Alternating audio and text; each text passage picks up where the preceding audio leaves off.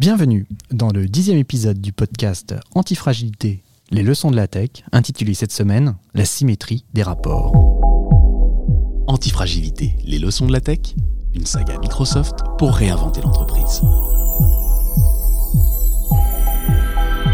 Nous continuons d'explorer les facettes de l'antifragilité décrites par l'essayiste Nassim Taleb, cette aptitude qui consiste à savoir se nourrir des chocs pour devenir meilleur. Et nous continuons d'expliquer comment les entreprises de la tech, les startups, peuvent vous aider à mieux appréhender et appliquer ce concept pour le généraliser dans le monde du travail afin de dépasser les crises présentes et à venir.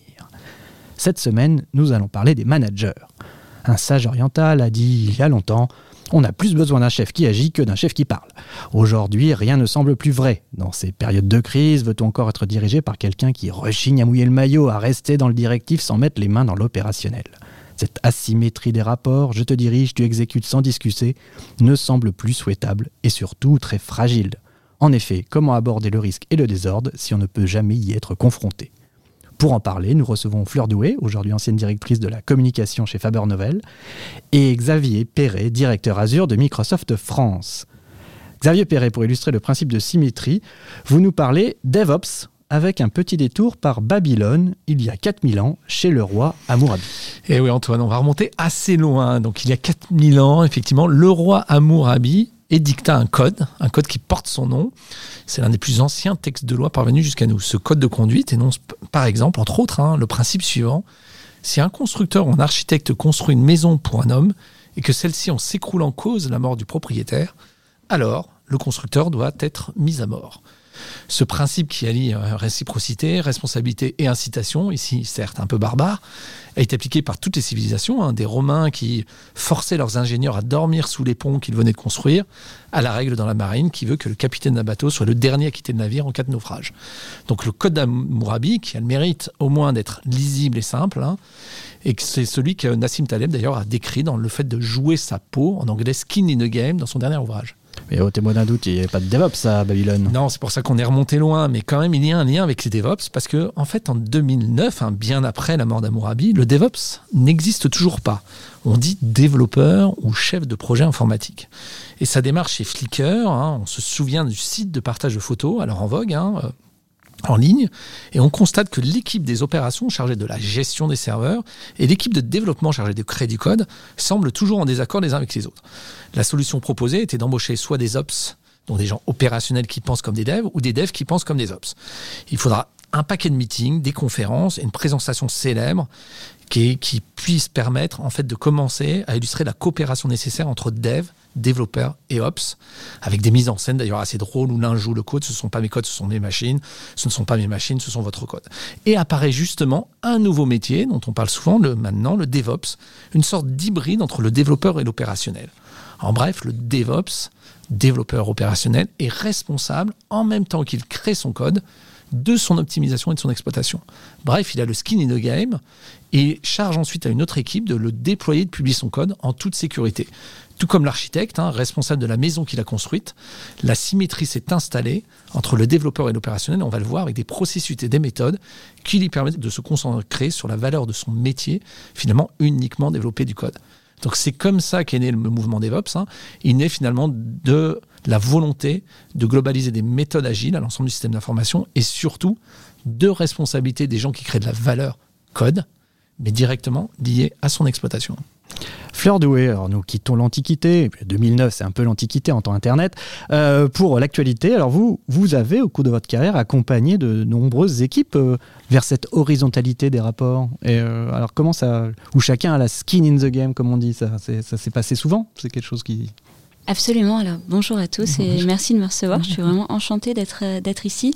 effectivement, j'ai moi-même managé des, une équipe, plusieurs équipes euh, au cours de, mes expériences professionnelles passées. Et puis j'ai accompagné des clients aussi vers euh, plus d'horizontalité dans le management.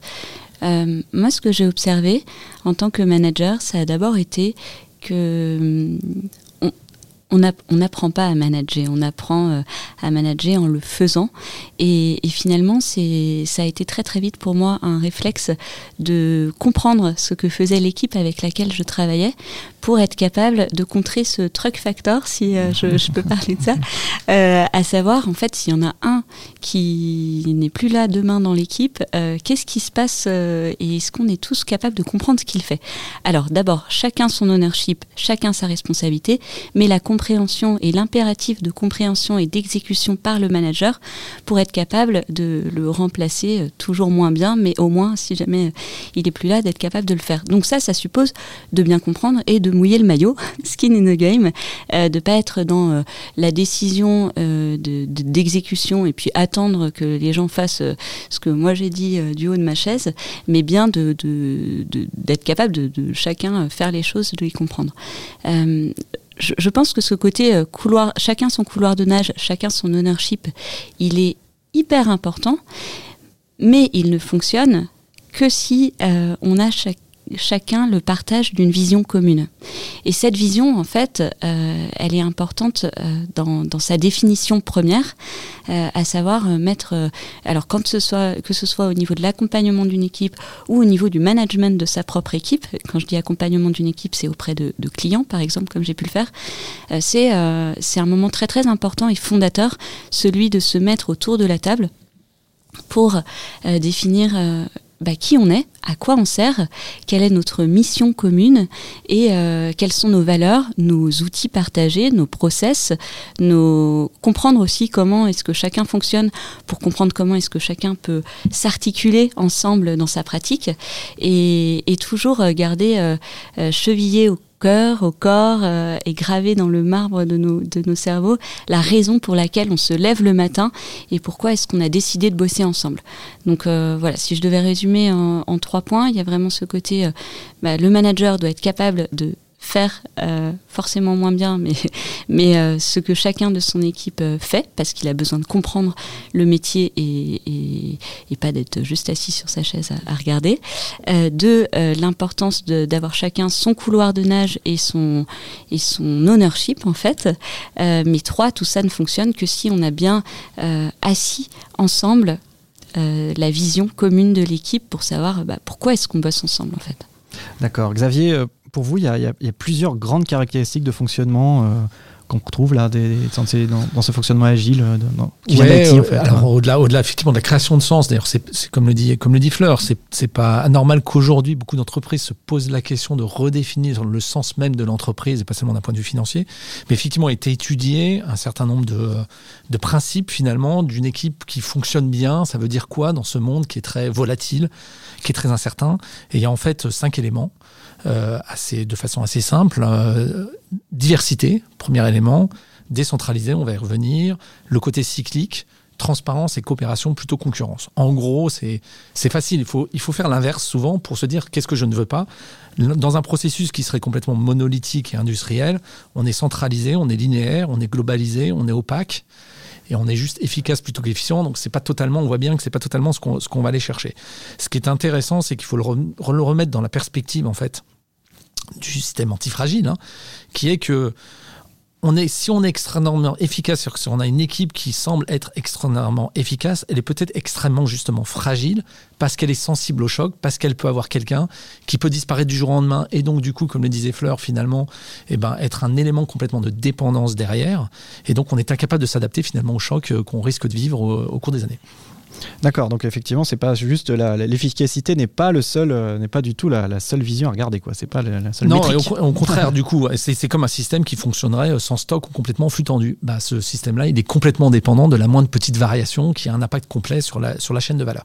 Et c'est pour ça qu'il y a ces cinq principes finalement qui sont, euh, on va dire, des bons principes à retenir quand on construit une équipe. D'accord. Alors donc le, premier, c'était la diversité. La diversité, assez naturellement, c'est-à-dire d'avoir des acteurs et des contributeurs qui ont certes leur couloir de nage, comme disait Fleur, c'est-à-dire leurs compétences finalement derrière, leur spécificité, mais qui sont contributeurs du groupe derrière et qui sont, ont la capacité de s'exprimer finalement pour apporter leurs idées et améliorer, j'allais dire, leurs principes, leur système euh, derrière, leur, leur métier derrière pour l'ensemble de l'équipe. D'accord, ça, Fleur, euh, Fleur, c'est Fleur Doué, c'est cette diversité, c'est quelque chose que vous avez retrouvé beaucoup, que vous avez poussé aussi euh, dans Euh, alors absolument, la diversité, elle est, elle est clé, mais je voudrais hum, souligner qu'en fait, la diversité, elle peut être facteur de friction. Euh, et qu'en fait, la, le, le, pari d'une équipe qui gagne, c'est de savoir embrasser cette diversité, de savoir euh, la, la, la, la comprendre pour que pour qu'on puisse créer des richesses. Euh, et ça, ça suppose encore un cadre de travail bienveillant, à savoir un cadre dans lequel chacun se sent en confiance pour s'exprimer. Euh, on a tous des parcours, des origines différentes, on a tous euh, des spécialités différentes aussi euh, dans une équipe, et c'est ce qui en crée la richesse. Euh, mais, mais, mais voilà, si on n'est pas, si on se sent pas en confiance pour exprimer cette diversité, finalement, ben, on en perd tous les avantages. Et, je voudrais dire quelque chose d'important sur la diversité aussi quand on réfléchit en B2B et encore plus en B2C, c'est que euh, on, on peut pas être homogène dans, une équipe quand on s'adresse à des publics euh, hyper euh, hétérogènes par nature. Enfin, si on veut étendre en tout cas son, marché, on espère parler à la, plus grande euh, diversité de gens possible. Et ça me rappelle une histoire euh, dont je ne sais pas si elle est apocryphe, est-ce qu'elle a vraiment existé ou pas, mais peut-être que vous la connaissez, cette histoire du savon raciste où en fait, euh, ce sont des, des c'est un savon qui avait été développé dans une partie des États-Unis euh, euh, où il y avait que des blancs qui travaillaient sur la recherche de ce savon où on pouvait euh, juste en passant les mains euh, faire sortir du, savon. Euh, et en fait, quand ils ont voulu l'étendre sur le marché, bah, ils se sont rendus compte que toutes les couleurs de peau n'étaient pas reconnues. Euh, donc, euh, donc en fait, il... faillite totale du, du process pour se rendre compte bah, qu'en fait, euh, on ne peut pas avoir une équipe euh, trop, trop homogène, monolithique. ouais. et voilà. J'ai une belle anecdote, une concurrence en anecdote. Alors vous parliez aussi de décentralisation, euh, Xavier. Oui, décentralisation, c'est-à-dire qu'il faut que l'équipe elle soit, elle soit autonome. On, a un épisode sur la modularité hein, qu'on a vu dernièrement. On s'en souvient. On s'en souvient exactement, mais ça veut dire que les équipes elles peuvent prendre les décisions le plus locales possible. C'est-à-dire que je pense qu'on a fini l'ère du top-down finalement avec une omniscience d'un pouvoir corporate au sein de l'entreprise. Et donc c'est comment on place la décision le plus près possible de finalement celle qui fait c'est-à-dire probablement le plus proche du client, le plus proche de l'environnement local, etc. Et ça, c'est pas quelque chose, euh, Fleur Doué, de, qui est difficile à mettre en place? C'est pas un peu euh, déshabiller le manager en disant tiens, vous avez, euh, ça y est, maintenant vous êtes plus le, la personne qui prend toutes les décisions, elle va un peu déléguer? C'est pas quelque chose un peu difficile, j'ai l'impression? Alors la décentralisation, elle est clé. Et le local a toujours euh, raison en réalité parce qu'il est plus proche du terrain et, du, et de l'identification du besoin. Mais oui, c'est hyper difficile et surtout pour euh, les managers les plus aguerris ou qui en tout cas se sont euh, assis sur euh, dans leur tour d'ivoire c'est difficile en fait ça leur ôte évidemment beaucoup de pouvoir que de se dire non mais attends si moi je suis pas capable de donner la décision là-dessus et si le mec du terrain me dit que c'est contraire à ce que je pense je perds en légitimité Or, il faut pouvoir rendre euh, au terrain sa légitimité. Et je reviens là-dessus sur une de mes expériences précédentes. J'ai bossé trois ans au Sénat. J'encadrais une équipe euh, pour la communication de, l'institution. Et en fait, ce que j'ai appris au Sénat, euh, et là je sors un peu du cadre du management, mais pour y revenir très très vite, c'est que la décentralisation, elle est clé et qu'en fait, et là je parle du, rôle de sénateur qui est un, qui est un élu des territoires, la décentralisation, elle permet beaucoup de choses et beaucoup plus de flexibilité, de légitimité des pouvoirs publics quand en fait euh, on, on, parle au plus près du terrain parce que tout ne peut pas se décider à Paris. Euh, euh, voilà. Ah oui, non, mais c'est très bien. Et euh, donc Xavier avait aussi le, le, le côté cyclique. Cyclique et dépendance. C'est-à-dire une bonne équipe aussi, c'est celle qui est euh, extrêmement sensible, on va dire, au fait qu'elle a des dépendances par rapport à d'autres. Pareil, euh, en architecture IT, c'est les API, hein, ces interfaces de programmation dont on a déjà parlé, mais ça veut dire qu'elle est consciente aussi des externalités qu'elle peut produire finalement derrière. Et d'ailleurs, c'est pas totalement anodin de se dire que les, le monde de l'IT ou les DevOps sont aussi sensibles à l'impact, par exemple, financier, technique, mais aussi environnemental, en particulier en ce moment. Il y a toute une tendance qui se développe sur les green ops, c'est-à-dire la façon de développer en fait du code en ayant conscience de l'impact environnemental que pourrait avoir ce service-là. Et donc, c'est des équipes qui finalement ont conscience du système dans lequel ils travaillent et des différentes dépendances avec les autres équipes derrière. C'est-à-dire des grands cycles dans lesquels ils s'inscrivent, c'est ça Exactement. Et donc, à l'intérieur des grands cycles. D'accord. Et ça, alors, Fleur Doué, je, je, me retourne vers vous. Donc, ça, c'est des choses. Les grands cycles, bah, je pense que vous avez dû en, en voir quelques-uns aussi pour les inclure dans des choses comme ça.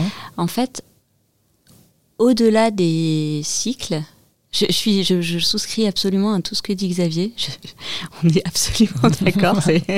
Mais euh, au-delà des grands cycles, je pense qu'il y a un truc qui est hyper important, et je vous le dis en tant que communicante, mais euh, pour bien interagir avec son écosystème euh, et, pour bien embrasser cette interdépendance, il faut que chacun soit en mesure de comprendre ce que vous faites en tant qu'équipe. Mmh. Et ça, cette communication, parce que justement vous vous inscrivez dans un tout, euh, elle, est, clé. Et, je vous donne un exemple chez Faber Novel, quand j'ai repris la communication. En fait, euh, et vous m'arrêtez si je suis trop longue, mais il y avait plein de, filiales avec chacun euh, un responsable communication ou une directrice communication, et on a été centralisé. Et en fait, euh, parce que Faber Novel est devenu une marque unique, parce que voilà. Mais en, mais en fait, ça, suppose qu'on était euh, une direction organisée donc différemment, un peu comme je vous le disais tout à l'heure, avec une nouvelle vision, avec une nouvelle mission, avec de nouveaux process, avec de nouvelles responsabilités et des ownerships. Là où auparavant chacun était généraliste dans sa filiale, on devenait chacun euh, responsabilisé dans son couloir de nage, qui sur les RP, qui sur les réseaux sociaux, qui sur la communication Et ça, en fait, euh, on s'est rendu compte très très vite du, fait qu'il fallait qu'on le communique euh, à, l'interne pour qu'il sache comment interagir avec nous et pour que nous, on puisse faire comprendre notre légitimité et le service qu'on pouvait rendre. Et donc ça, ça passe aujourd'hui, on a plein d'outils euh, hyper, hyper simples, type Trello, type... moi, j'ai utilisé un, mapping qui vient d'une boîte qui s'appelle Ground, teamground.fr. et fait, j'ai pu mettre euh, euh, sur un mapping tous nos ownerships et en fait communiquer ce mapping non seulement à l'équipe, ça permet de bien s'assurer qu'on a tous nos ownerships euh, clairs, donc c'est beaucoup de transparence et beaucoup de visibilité. Et puis pour l'extérieur, ça permet en écosystème de, de, pouvoir comprendre, ok, en fait, j'ai besoin d'écrire un CP, donc il faut que je parle à telle personne. Euh, et, c'est beaucoup plus efficient euh, parce que chacun se sent légitime, reconnu et impactant dans, dans, son travail. Donc ça crée beaucoup plus d'externalités positives une fois que la, que la, que l'écosystème est compris et que la visibilité est, est mise et là. Euh, là voilà. Ce qui est une excellente effectivement illustration du quatrième point en fait qui est la transparence complètement hein, puisque dans une bonne équipe ou dans les bonnes équipes, on doit connaître chaque étape des systèmes dont on dépend et ça nous donne une capacité d'agir et de nous auto-organiser. On va voir qu'il y a le rôle du manager qui évolue euh, derrière probablement, mais un bon exemple sur euh, finalement euh, les développeurs, hein, c'est quand même que les développeurs sont les meilleurs à mettre en open source ou sous par exemple GitHub, hein, finalement leur code et aussi la documentation relative à leur code pour que n'importe qui puisse aussi le réutiliser finalement et que ça ne dépende pas que d'eux. Ce qui est un bon exemple de transparence sur voilà ce que je fais, voilà ce que je sors, voilà ce que je publie entre guillemets vis-à-vis des autres et voilà vers qui je suis dépendant derrière. Ça, c'est une bonne euh, transition aussi avec euh, le point 5 qui était une coopération plutôt que de la. Enfin, ouais, assez, naturellement. Les Anglais appellent ça aussi la community resilience, c'est-à-dire qu'au sens où, à partir du moment où on coopère, on est tous dépendants l'un vers l'autre, donc on va finalement aider les autres naturellement parce qu'il y a une forme de solidarité entre les membres d'une communauté qui la rend plus résiliente, qui est complètement du coup antifragile derrière. Pareil, les DevOps, c'est pas un sujet technique, c'est pas un sujet seulement d'outils, c'est pas un sujet d'outils les DevOps, c'est un sujet de confiance. C'est un sujet de culture dans la confiance, comment j'instaure une confiance entre les équipes pour qu'elles coopèrent et du coup qu'elles soient solidaires entre elles. C'est-à-dire que si euh, un jour une équipe est on va dire, va prendre plus de temps qu'une autre euh, sur un certain nombre d'éléments, comment on peut l'aider un peu naturellement derrière? D'accord. Fleur Doué, euh, alors, à passer ces cinq points, là, on voit qu'il y a quand même quelque chose qui, qui transparaît. C'est vraiment l'évolution du rôle du manager.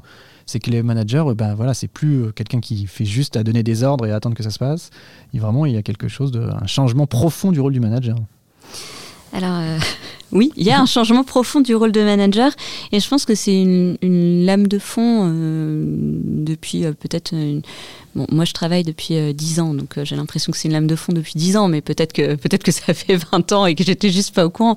Mais, mais, euh, mais c'est, quelque chose qui est très profond et qui, de plus en plus, en tout cas dans les équipes les plus en avance, est un prérequis, est attendu et on ne peut plus réfléchir en termes bureaucratiques dans une logique industrielle.